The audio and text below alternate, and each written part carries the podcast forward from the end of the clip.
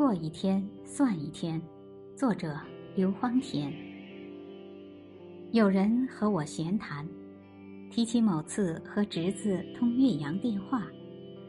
侄子年过三十，要和为了跑新闻、足迹遍布各大洲的伯父交流人生观。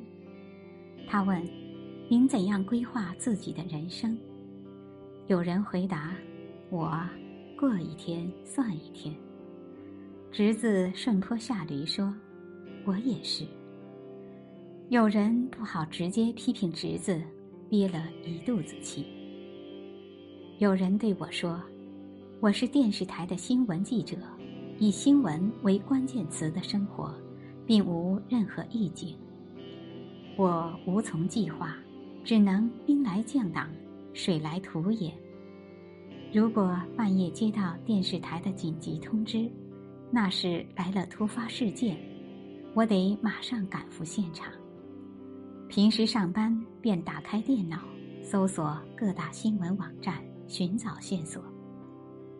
我的生活态度是由先有新闻，再有报道的职业被动性来决定的，除非自己导演新闻或虚构新闻。建立家庭才一年，几个月前刚得一女儿的侄子，该不该效仿新闻工作者过日子的方式？或者提升一个层次来说，年轻人的人生应是主动的还是被动的？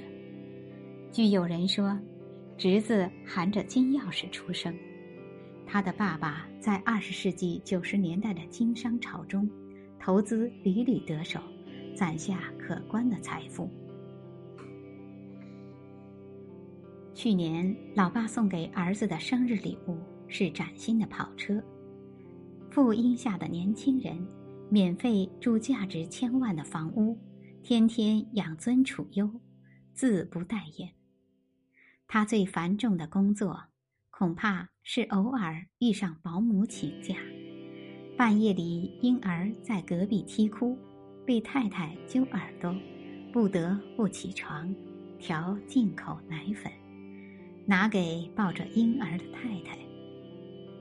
不错，靠上一辈赚来的财富，他和妻子都不必为明天的房租、将来孩子的入托费、进私立学校的赞助费发愁。然而，有人的忧虑是有道理的。年轻人物质生活再富裕，人生道路再顺遂，都必须有近期计划、中程目标、远程愿景。自我人格的完成和安乐茶饭画不了等号。哪怕仅仅出于谋杀时间的必要，也得筹划去哪里打高尔夫，去哪个地方观光，去哪里逛博物馆、看比赛。何况终生过行尸走肉的日子，并非天赐特权，相反，它藏匿着无穷祸患。天下多少恶行来自失去生命的方向？吸毒、酗酒、飙车、暴力犯罪，因为钱太多，把后代毁掉的例子，要多少有多少。如此说来，有的是明天，但偏偏过一天算一天的生活方式必须抛弃。进取的人生和颓废的人生，分水岭就在于目标之有无，斗志与韧性之强弱。为今天设立起跑线，确定好小目标，使得生命丰盈。每年元旦写下的新年献词。岁末，予以检讨。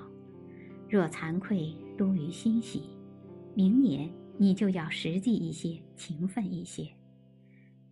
终于，计划上的目标与总结里的所得重合，那一天，单为了驾驭自我的能耐，你就该自豪一阵。